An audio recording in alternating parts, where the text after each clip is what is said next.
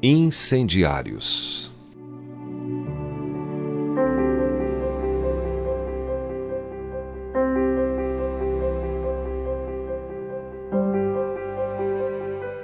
O Evangelho é como uma tocha.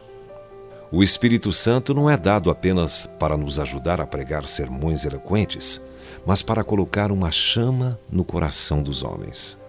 E a menos que Cristo acenda a sua luz, você não conseguirá trazer nenhum fogo à terra. Sem mim nada podeis fazer, diz João 15, 5. Jesus instruiu os discípulos a não fazerem nada até que recebessem o Espírito.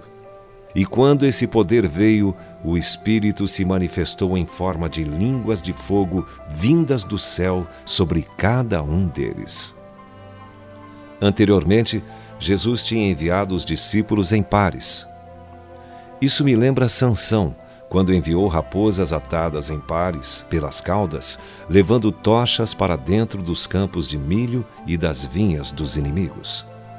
Os discípulos também foram enviados de dois em dois, levando as tochas divinas como incendiários de Deus, queimando os territórios do diabo com o evangelho de fogo.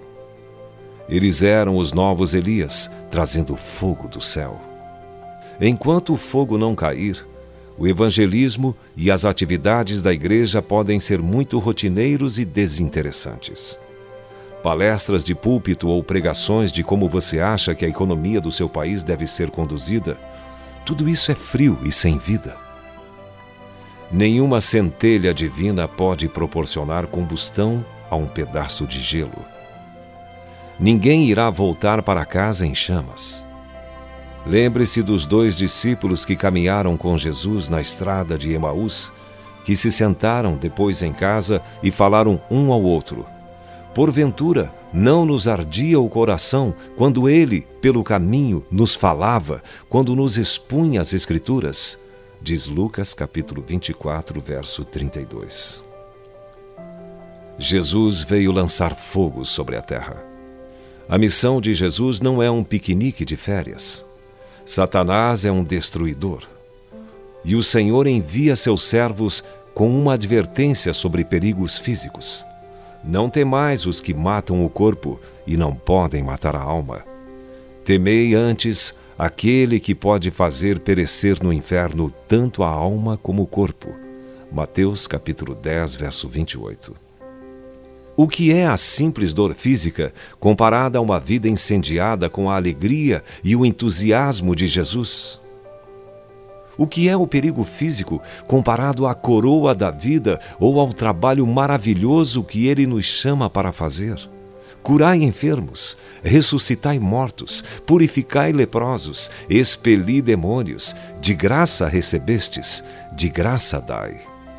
Permita que o Espírito Santo incendeie o seu coração hoje.